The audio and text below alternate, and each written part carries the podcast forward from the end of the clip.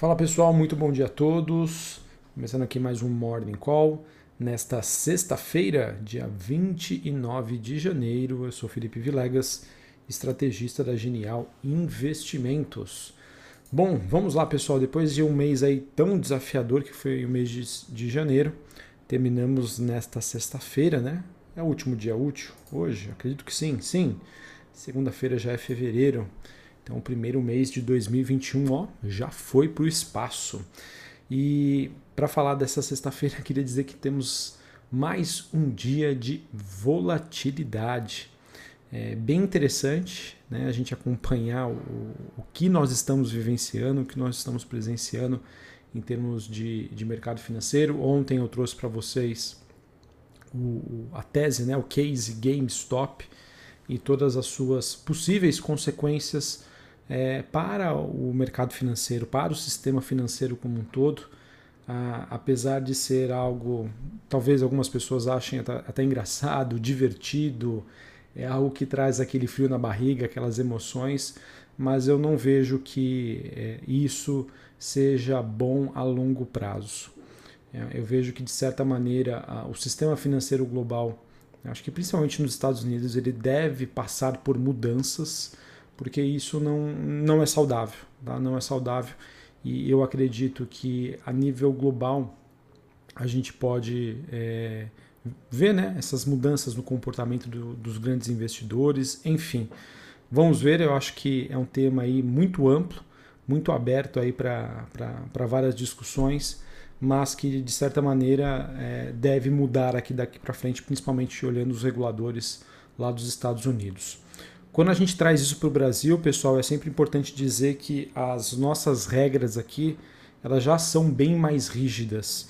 Então, movimentos que acabaram sendo importados lá de fora e que a gente acabou observando é, ontem com a criação de grupos é, nas redes sociais, no Telegram, é, eu acho que posso estar enganado, mas o mais famoso aqui é o grupo de IRB, né? um, um grupo no Telegram que eu acho que, acredito hoje, já possua mais de 36 mil inscritos, 36 mil pessoas em talvez dois ou três dias, é, mas já tivemos aí grupos de Cogna e até de, de, de, brincadeira assim, mas me parece que é verdade, um grupo de vendedores de maré, né? Maré carro lá na Web Motors, enfim. É o brasileiro é, se adaptando, importando as coisas e colocando aí o seu jeitinho.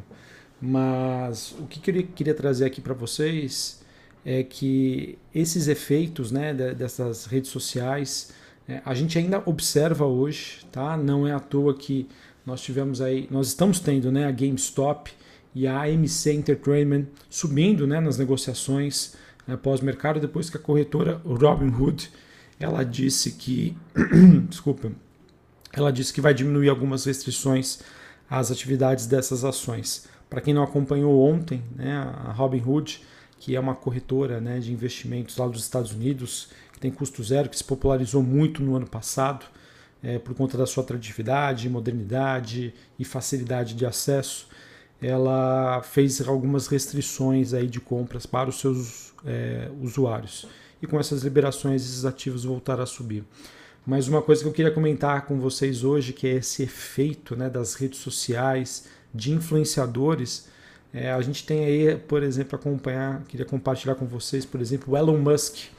O Elon Musk, ele, ele publicou, ele, na verdade, ele alterou ah, os diretrizes ali do seu perfil, ele colocou ali a hashtag Bitcoin no seu perfil do Twitter, e isso já está sendo suficiente para o Bitcoin, que estava ali na faixa dos 30 mil dólares, subir para 35 mil dólares.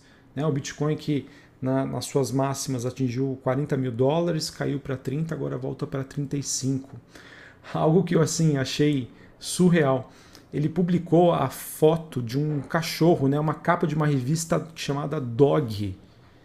Na mesma hora, pessoal, tem acho que uma criptomoeda que chama Doge, né, Dog.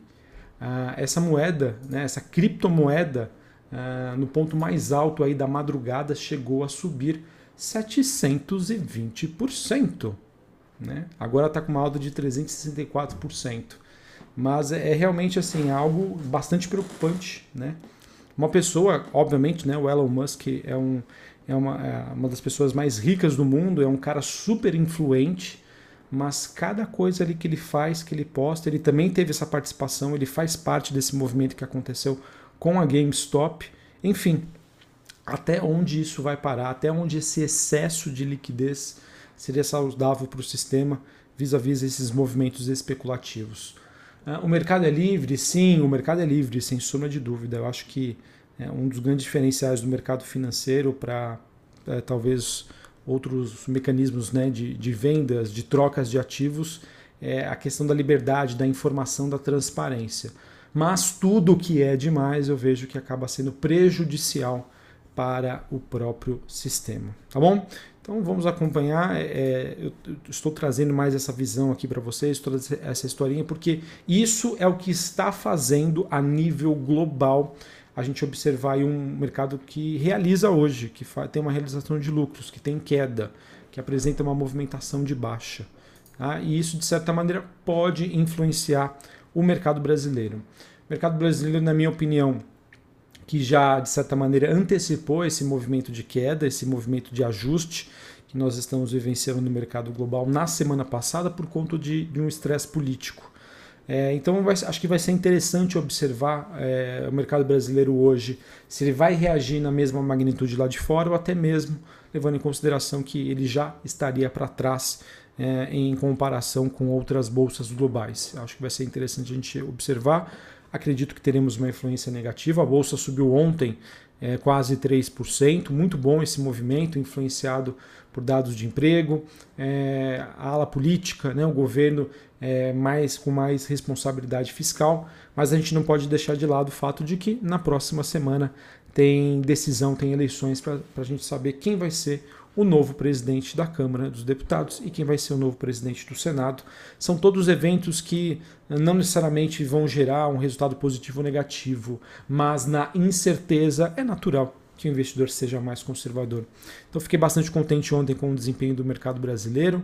Vamos acompanhar como ele reage nessa sexta-feira, frente né, a eventos importantíssimos que acontecerão logo no início de fevereiro, com o início né, mais forte. A gente já teve a divulgação da Cielo essa semana do balanço do quarto TRI, mas agora começa aí, digamos, entre aspas, oficialmente a temporada de balanços aqui no Brasil. E já quero deixar o convite para vocês me seguirem nas redes sociais. Vai lá no meu Instagram, arroba Felipe Vilegas. É, vou publicar para vocês todo domingo à noite a agenda dos balanços que serão divulgados uh, na semana né, que se inicia. Tá bom? Bem, pessoal, é, acabei me estendendo um pouquinho mais nesse assunto sobre a, questão da, das especulações, mas falar hoje sobre os desempenhos, né? O desempenho dos ativos de risco. A gente tem as bolsas na Europa que também passam por movimentos de baixa, por movimentos de queda. Essa queda já foi maior durante a madrugada, mas depois da divulgação de alguns dados econômicos é, que tiveram um desempenho melhor do que esperado, é, referente aí ao final de 2020, isso acabou amenizando as perdas por lá até o momento. O petróleo ele se mantém acima dos 52 dólares o barril, porém metais industriais caem em Londres e o minério de ferro na China estende a sua movimentação de baixa. Então pode ser uma notícia negativa para a nossa Vale, para as nossas siderúrgicas. Uh, que mais? Hoje sobre a agenda do dia. Uh, às 10h30 da manhã lá nos Estados Unidos temos dados de renda pessoal e gastos pessoais. 11h45 PMI de Chicago. Meio-dia, sentimento da Universidade de Michigan. Aqui no Brasil, às 9 horas da manhã, nós temos dados de preços ao produtor. 9,6 resultado nominal primário em relação dívida PIB do governo. Uh, que mais? Hoje a gente também tem a expectativa de que a Vale é, apresente uma proposta final sobre um possível acordo em relação a Brumadinho, tá? Eu vejo que se, mesmo com a queda do minério de ferro influenciando negativamente a Vale, se a gente tiver uma finalização, uma conclusão para essa história, é, eu vejo que isso poderia ser positivo para a Vale. Então acho que vale a pena monitorar ao longo do dia qualquer notícia sobre uma conclusão de um acordo com o governo de Minas Gerais. Hoje também temos o início da, das negociações das ações da Vamos Locação, código VAMO3. É, bom, sobre o noticiário corporativo, é, temos poucos destaques para essa sexta-feira. Queria destacar aqui a Raizen, né, que faz parte do grupo COSAN, ela anunciou é, ontem, juntamente com a Biosev, que submeteu uma possível transação de combinação dos negócios.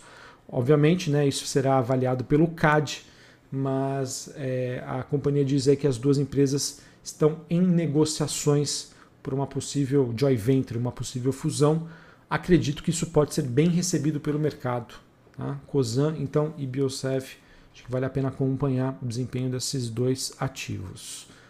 Uh, a gente teve também a Rumo aprovando em reunião um projeto de modernização da via da Rumo Malha Paulista, sua controlada. Em meados de dezembro, a empresa já havia aprovado a sua 15ª emissão de debêntures para financiamento desse projeto que agora foi aprovado. Notícia marginalmente positiva. Que mais? E a gente teve a Arcesp é, alterando novamente o cronograma sobre a revisão tarifária da Sabesp. É, ele que já havia sido revisto no último dia 15, passou agora para 9 de fevereiro, em que os relatórios finais e as conclusões finais serão divulgados apenas em 9 de abril. Notícia também ligeiramente negativa para a Sabesp.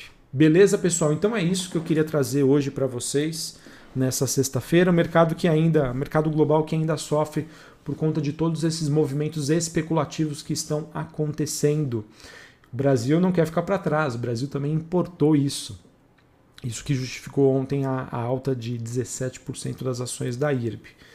É, para quem gosta disso, tem gente que gosta, né? Eu acho que nada contra. Eu acho que você fazendo as coisas sabendo de todos os riscos envolvidos pode ser divertido, pode ser bacana, pode ser uma motivação para você. Para você que é iniciante, para você que está começando agora, para você que ainda não se conhece como investidor, tome cuidado, tá? É, é, às vezes aquela é, cria-se no mercado financeiro aquela ilusão de que você pode ficar rico da noite para o dia e na verdade isso acaba é, sendo colocado contra você, tá bom? Então nada contra, eu acho que o mercado ele vive disso, né? Ele tem essa essência, tem a questão do fundamento, da visão de longo prazo, a construção de patrimônio, mas a especulação também faz parte. Tem gente que gosta, nada contra, mas faça isso com consciência ciente de todos os riscos. Tá? Eu vejo que às vezes muitas pessoas me questionam, né, Felipe, o que vai acontecer? Esse movimento vai continuar? Sim ou não? E é aí que vocês colocam aqui o estrategista é, contra a parede, né? Porque não tem como saber isso, pessoal. Ah, o que eu sempre gosto de passar para as pessoas é que o, o que a gente tenta passar para vocês são, são, digamos, dados oficiais, então dados macroeconômicos, dados referentes às empresas, a gente tem algum embasamento. Os movimentos especulativos, eles são movimentos que são, eles são feitos aqui por pessoas, né, por grupos. É emoção e não razão. Né? Então, isso é muito difícil para a gente, como analista, conseguir passar para vocês. É óbvio, óbvio que a gente gostaria de dar algum conselho, dar alguma sugestão, orientar vocês sobre o que fazer, mas é, eu posso dizer com tranquilidade. Né? É, eu vou errar na maioria das vezes. Tá? Por quê? É, isso que está acontecendo é, digamos que é um movimento, entre aspas, social, emocional, que envolve ali pessoas né? É o efeito manada. Não existe um fundamento. Eu não consigo justificar isso com, com números, com expectativas, com razões, com física, com matemática, com química. Eu não consigo é, justificar. Então a gente fica à mercê. Beleza? Então um abraço a todos, uma ótima sexta-feira para vocês, um bom final de semana.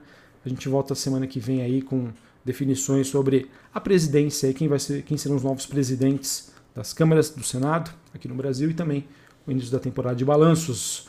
Valeu, pessoal. Um abraço a todos até mais. Tchau, tchau.